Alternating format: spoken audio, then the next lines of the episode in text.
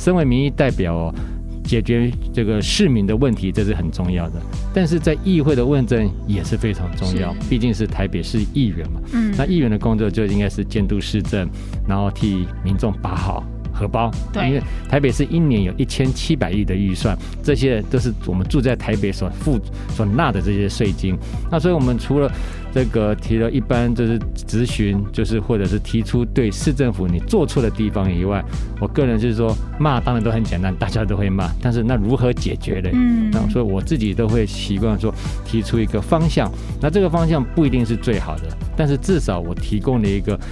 好的方向，解决的方向，让提这市政府参考。那你也不能再随随便便这样就躺赢掉。轻松讲正事。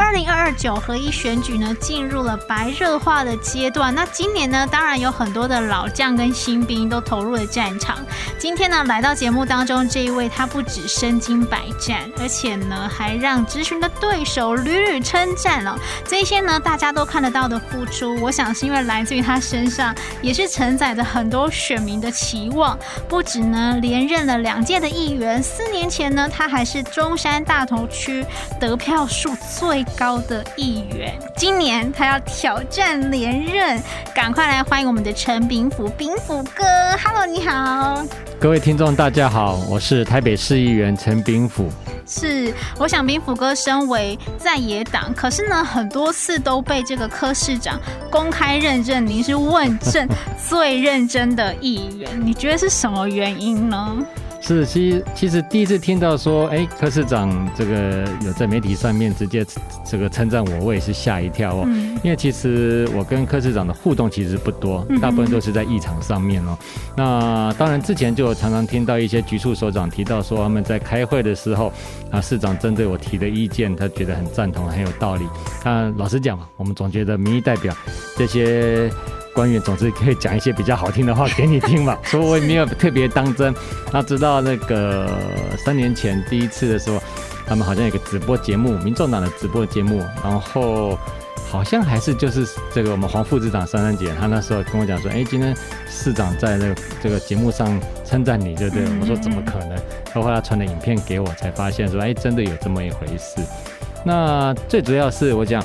因为咨询的部分呢，其实是还蛮辛苦的。那毕竟第一个，你必须先看很多资料，然后找到问题点，然后去研究之后，最后再提出建议。这是我个人的做法啦。但但是因为。在媒在议会的努力，如果说媒体没有曝光、没有报道的话，一般人是看不太到的。是，所以其实所谓的这个 CP 值哦，跟你在跑地方行程啊，常常去路就是跑地方行程，这个常常可以曝光的比起来，这个 CP 值算是相对的低了。嗯哼，但我但我个人是觉得说，身为民意代表哦，解决这个市民的问题，这是很重要的。但是在议会的问政也是非常重要，毕竟是台北市议员嘛。嗯，那议员的工作就应该是监督市政，然后替民众把好荷包。对，因为台北市一年有一千七百亿的预算，这些都是我们住在台北所付所纳的这些税金。那所以我们除了这个提了一般就是咨询，就是或者是提出对市政府你做错的地方以外。我个人就是说，骂当然都很简单，大家都会骂，但是那如何解决的？嗯，那所以我自己都会习惯说，提出一个方向，那这个方向不一定是最好的，但是至少我提供了一个。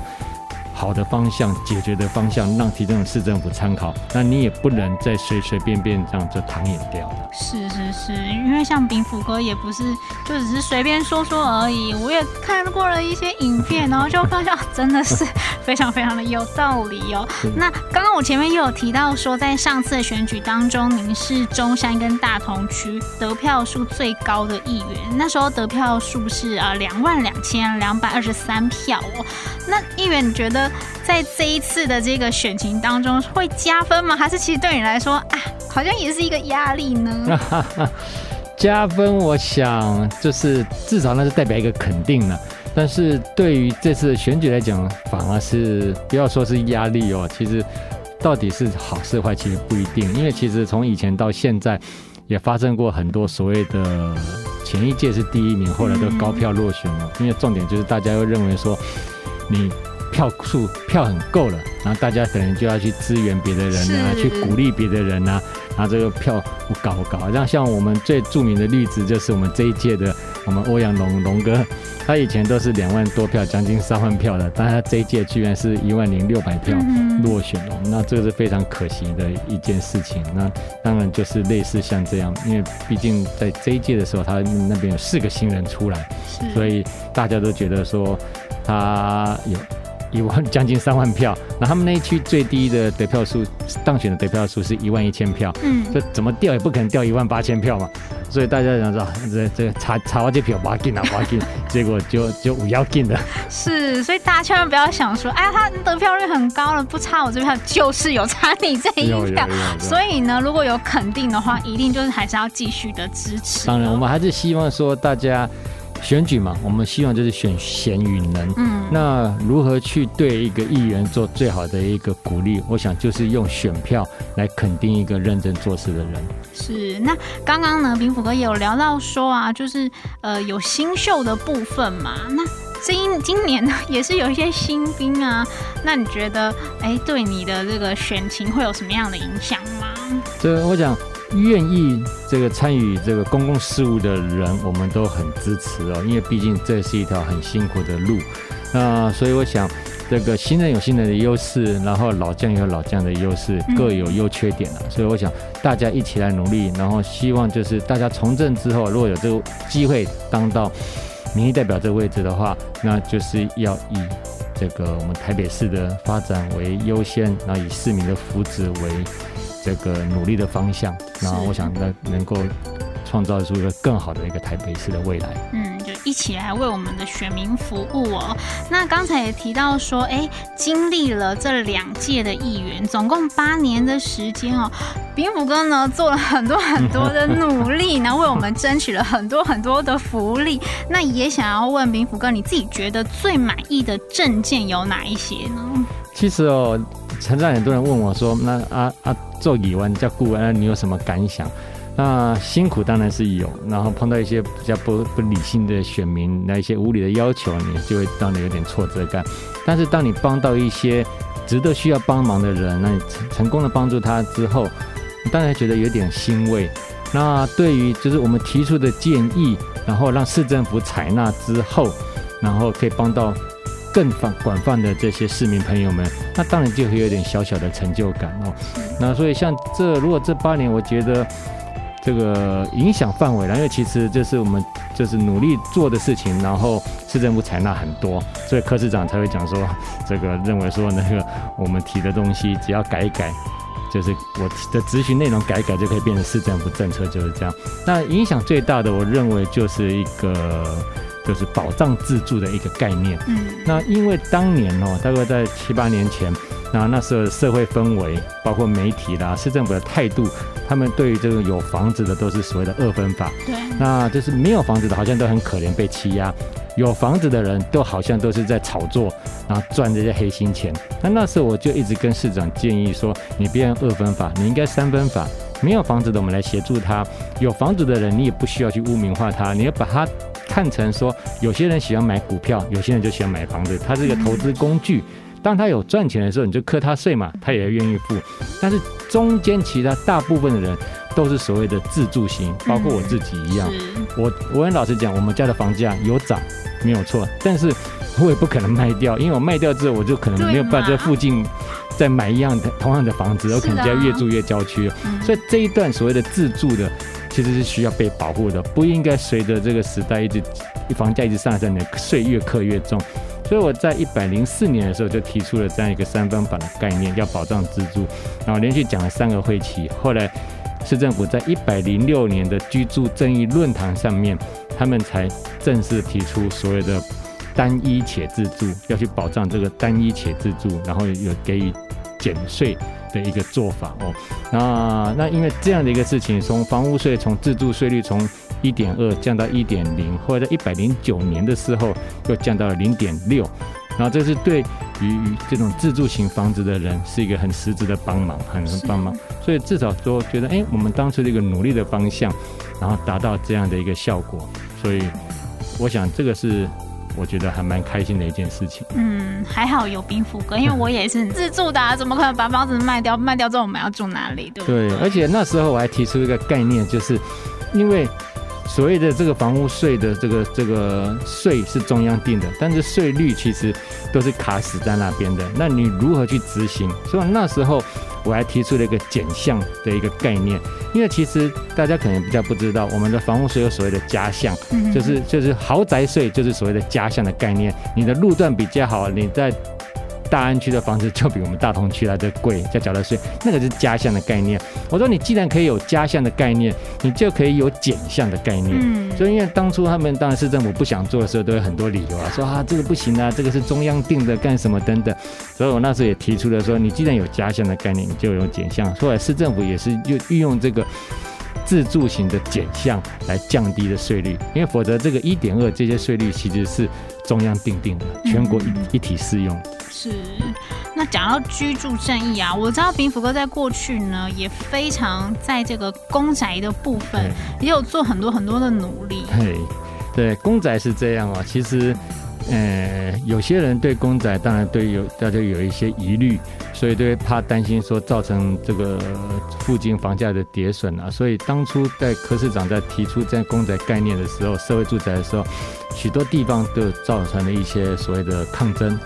那我们大中山区有一个在大直地区有一个叫培英公宅，当初也是有类似的状况。嗯，那当初附近的住户们，他们甚至还组了一个叫自救会。哦，对他们希望来阻挡，就是不要让这个公宅盖在这边。那当然，我们选区的议员都有一开始一开始都有协助，但是后来事情过，但就是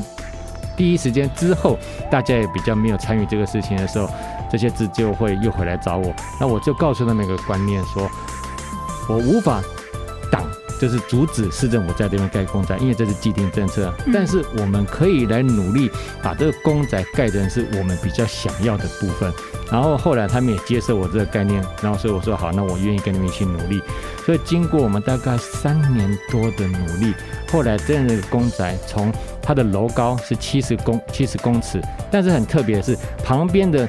住宅都只能五十五公尺，嗯，这这个很特别，就是为什么是这个好像关中放火，百姓点灯的概念哦，只有你社宅可以盖七十，别人可以盖十五，所以后来这个公宅也降到五十五了，就没有变成那一柱擎天的概念。然后另外呢，就是里面的这些社福设施面积的部分，当初盖的这个社宅，他们里面就设了一个叫做这个社社区保姆家园，就是四个保姆可以照顾十二个。这个小 baby 是对的一个小家园而已，就这样而已。那经过我们这几年的努力，后来社服面积从原来这个只有六趴的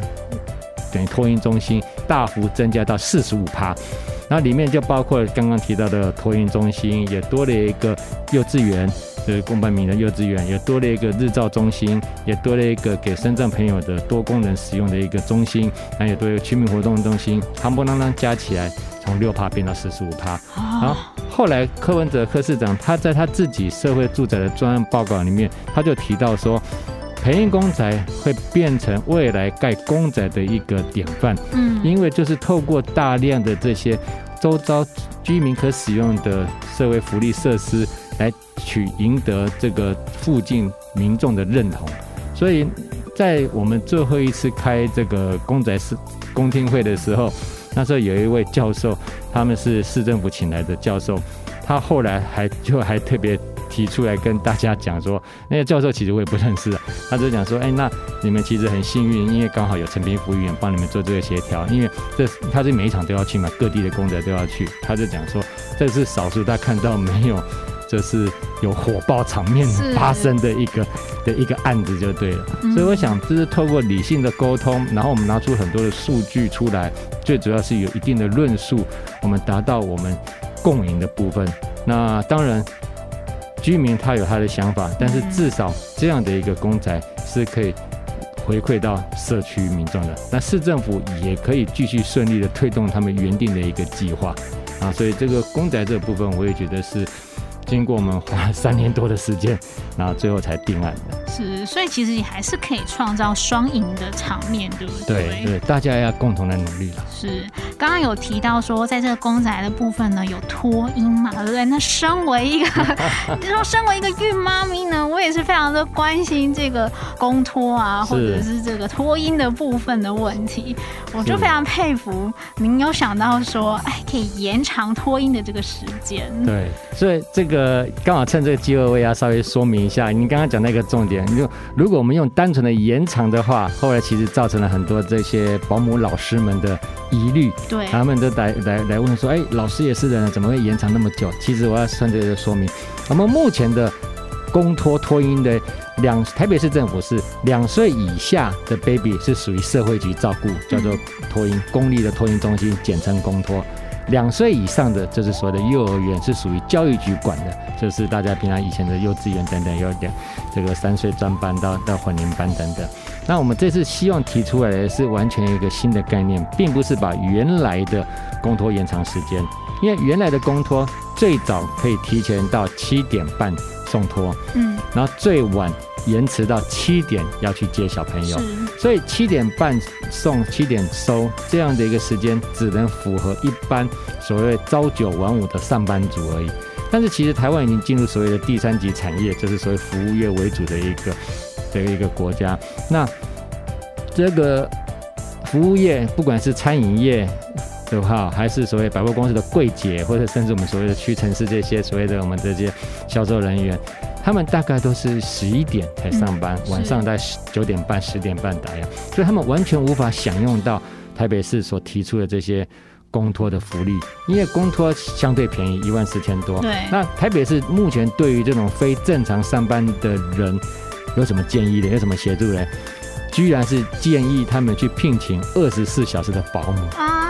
二十四小时的保姆现在一个月至少要四五万以上，对，他自己去工作也许才领三万多，你叫他去请一个四五万的保姆，这不太可能。所以后来很多的双薪家庭。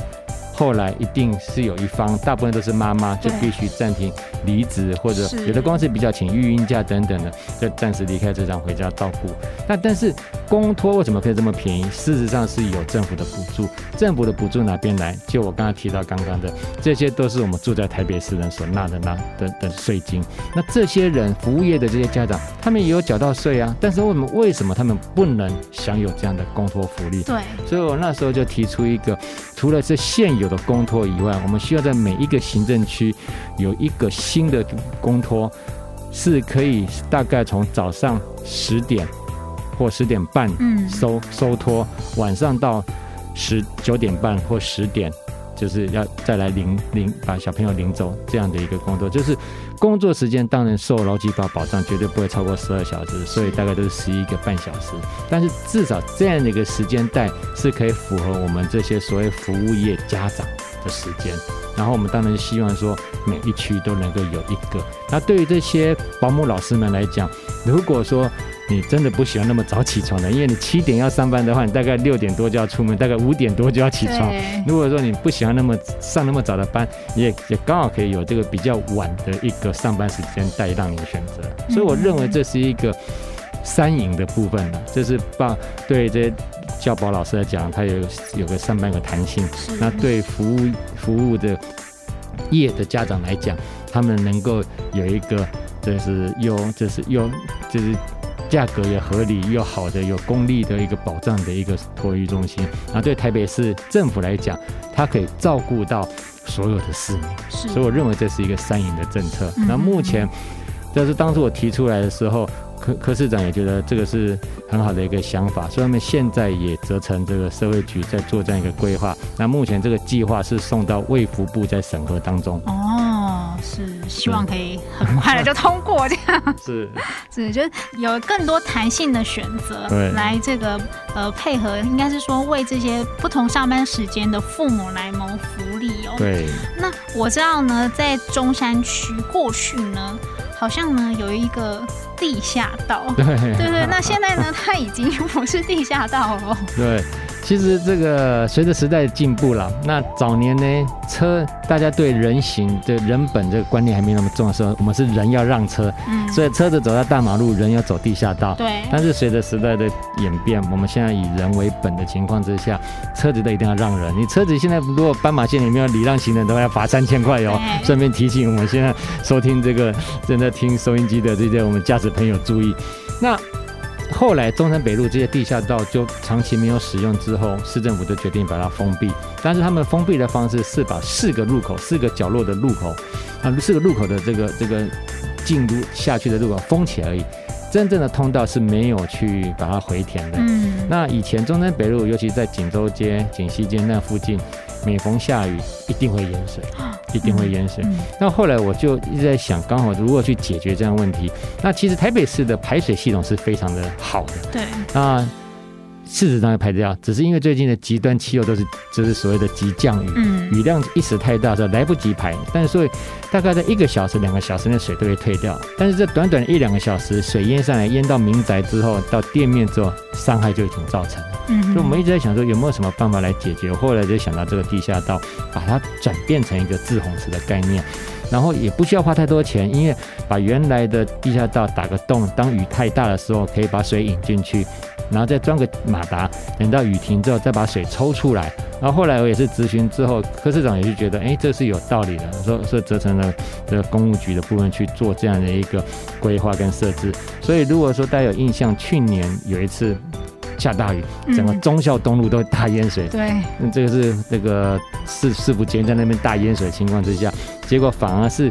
以前逢雨必淹的这个中山北路这附近反而就没有淹，嗯，那也没有花了太多市政府太多的预算，然后就简单的这样改设之后，把它改成一个滞洪池，解决了问淹水的问题。是啊，因为这几年的气候真的是太极端，突然都是暴雨的，一个下午就会大淹水。对，还好有这样子的一个滞洪池哦。那我知道呢，这个议员炳甫哥呢，也是跟棒球非常的有渊源嘛。那疫情呢，终于。现在慢慢的解封了，我们的经典赛也要开打了。那我也知道炳甫哥一直呢，对于这个培育这个棒球小将们，其实呢有很多很多的付出。像您举办的这个崇光杯，就已经有连续十四年了。对，这个部分是不是可以跟我们聊聊呢？是崇光杯呢，其实因为我父亲以前当过这个职棒的会长，嗯，所以我们后来就觉得说，刚好在那几年是有一些所谓的纸棒的迁读案的问题。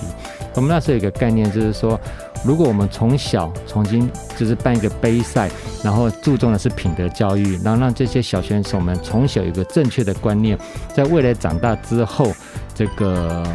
走错路的机会是不是能变少一点？嗯，所以我想，我们崇光杯跟别的赛事最大的不同，大概有两三点。这第一点最重要，就是我们注重的是品德教育，而不是成绩。所以品德教育甚至就是包括到教练的部分。我记得我们当年第一届的时候，我们就要求教练不可以在旁边就是抽烟啊，这些等等这些行为。那现在大家大家觉得抽烟是绝对不行的，但是其实，在第十四年前，这个大家对这个还不是那么在意的时候，其实还得到 还还碰到一些小小的反弹哦。啊，那这些小朋友们其实。其实还蛮辛苦，因为我们是个邀请赛，是邀请全国各地的选手来。那这些选手们看起来是全程走透透了，那其实他们都是在比赛前一天到各地各县市去，然后就是打到没有晋级或结束的那一天就马上离开，因为毕竟留下来就有所谓的住宿的问题。所以我刚刚提的第二个特色就是，我们崇光杯每一届都会办一个赛外的活动，我们希望让这些外县市来台北的。这些小选手们有不同的生活体验啊，因此我们带他去看一零一，我们带他去动物园，我们也带他去做猫缆，然后我们带他去新儿童乐园等等。那，例如我们在第十届的时候，我们还带他们去吃牛排，然后重点是我们请了这个礼仪西餐礼仪的老师来教导他们，因为我们是一个邀请赛，所以。是各县市算是实力比较强的队伍来，他们每一个队伍都有机会代表台湾出国比赛。嗯。那我们希望他到了国外之后，当然牛排大家现在的社会的水准，大家都应该都吃过。但是正确的礼仪，也许小朋友不是那么清楚。那我们希望透过这样一个活动，让小朋友得到一个正式的西餐礼仪之后，出国比赛的时候，除了我们自己的棒球实力、硬实力以外，也可以展现在这个餐会上的这个软实力，让大家看看我们来自这个台湾的这个小选手们是非常的不一样的。所以我们那时候也特别办了。这样的一个西餐，就是牛排餐西餐的一个一个一个礼仪的一个教导。那所以对我们来讲，我们希望透过这些不同的生活体验，让这些小朋友们有一些这个不同的体验以外，还能够在各方面有所提升。这样是讲到小孩的部分嘛，对不对？那我知道呢，我从这个饼谷哥的脸书，我常常看到 您都会定期举办毛小孩的见解呢。是。那我也想问说，关于毛小孩，因为现在呢，呃。少子化嘛，有一些家庭有小孩，那有一些家庭他们可能就选择哎有一个毛小孩这样子。那对于这些毛小孩啊，呃，我不知道秉辅哥未来还有没有什么样的呃福利或者是想法呢？其实这是数据统计的，有登记的我们这些毛小孩的数量已经高于。就是我们目前十五岁以下的小朋友，对不对？那所以我们可以看得出来，这些毛小孩已经算是我们许多人生活里面的家人了。那如何去照顾到这些我们所谓的毛小孩呢？那其实台北市动保处也做了许多的努力哦。那我们也希望透过许多的活动，那传达更多一些正确的观念。那包括是呃有一些弃养的的毛小孩，如何去提高。这个认养的认养率的部分，然后包括，其实我想很多，我们最近办的活动，我们才知道，其实有些人不太清楚，说其实每一年要打狂犬病疫苗，这个人是很多人都不知道了。那其实市政府，就是动保处这边也会有免费提供这个疫苗，然后我们就跟动保处合作来举办到各个里去办这样。这个毛小孩的疫苗，还有植入晶片的一个活动，那我们希望透过这个，就在邻里之内，你也不用特别跑到动物医院，就在你们家楼下旁边来来注射这个疫苗，可能会比较方便，然后大家要提高这样的诱因。那这个这个这个每一年的疫苗施打之后，会有不一样的一个。挂牌，不同颜色的挂牌，然后照正常那个是必须挂在这个我们毛小孩的身上，身上然后所以会有所谓的稽查员，如果在路上看到，哎，你们的这个小宝贝没有挂那个牌子，就表示你没有打，对不对？但当然这一块目前的稽核动作不是那么落实的，但是我们还是要鼓励我们的听众朋友，如果你们家也有毛小孩的话，每一年都要来这个注射这样的一个狂犬病疫苗，这样，我想对。对毛小孩也好，对家人、对其他人都是一件好的保障。是哇，今天呢，我们也回顾了很多林府哥过去呢为我们争取的福利哦。不过呢，有很多的政策呢是需要延续的。想要问一下林府哥，未来在台北市中山区或是大同区当中，还有没有期望可以继续推动的公共政策或是地方的建设呢？是的，我想都延续刚刚毛小孩的部分呢，就是因为毕竟照正常的规定。如果我们的这个毛小孩到了公园，其实是要被，就是要系要系绳子。对，那我们但是我们这样总是希望我们的小毛小孩可以自由的奔跑，所以在在几年前，在四五年前，我们就已经开始在推动，希望有在每一个行政区能够有个狗公园，或者是小一大一点叫狗公园，小一点叫狗活动区这一类的。然后那终于在今年年底，我们现在每一区也都会有一个。这样的一个的的空间，但事实上还是有点偏少了。我们希望能够更多广泛的的的一些设置，这样，因为时代随着时代进步，像现在欧洲国家有些已经是不是周休日了，现在已经进入到周休三日的的一个时代了。那如何让大家的休闲生活能够更多元化其实是很重要的。那以大同区来讲，我们最近就跟新北市的一个王委员议员，我们在共同推动，希望能够再从大道城码头这边到对岸新北市的，刚好是一个忠孝码头的部分，我们希望能够有一个自行车的景观桥。嗯。那因为现在骑自行车过去要去三重的话，都必须走忠孝桥或台北桥。那其实那个都是跟许多的机车要争道，是比较辛苦，也相对危险。那我们希望说，那如果能够有这样一个景观桥，未来在释放大稻埕烟火的时候啦，或者是我们就是在休闲运动的时候，那两边刚好就都是一个。码头都是一个休憩的一个重要的景点，嗯，然后可以让这样，也可以变成是双边的一个桥沟通的一个，本来就往这桥梁了，但是可以让两边的两边的住户居民更密切的往来，然后也让整个自行车的车道的这个脉络更普遍、更方便。那这个部分到至少我们还蛮期待说能够顺利来进行哦。那当然，民生系子线对我们大同区来讲是非常的重要的，因为毕竟它是贯穿整个台北市，从内湖民生东路、民生西路，我们也希望它能够早日的推动。啊，因为毕竟整个这个大同区除了最南边北门站那个已经算是大同区的边缘了，然后北边只有一个大大桥头站，我们希望在这个迪化街这边，如果能够有这样。一个捷运站才会是比较好的，因为毕竟我们那边停车场已经几乎没有空间可以坐了。嗯、那你今天以年货大街来讲，你今天坐计程车可以坐得进来，但是你叫不到计程车可以出去。嗯。但如果你自己开车来，没有任何停车场，那所以你最多骑摩托车，那摩托车能够买的量可能就不是那么多。所以我们还蛮希望，对于我们整个地方的景气、经济发展来讲，是一个很重要的。嗯，那另外一个休闲，我们最近我提了几个，大概可能以休憩为主的话，就是我们的圆山部分。那圆山后山那边，因为整个时代背景，所以上面有很多的团体，他们会在上面运动或者是跳舞等等的。那现在因为监察院有些纠正，所以他们希望台北市在做一些调整。那我们希望台北市不是单纯的就是把这些场地给关闭，因为毕竟。当初为什么会有人在那边？表示那是一个山明水秀的地方，大家才会聚在那边嘛。那我们希望透过市政府的努力，分成短、中、长期，把那边规划成一个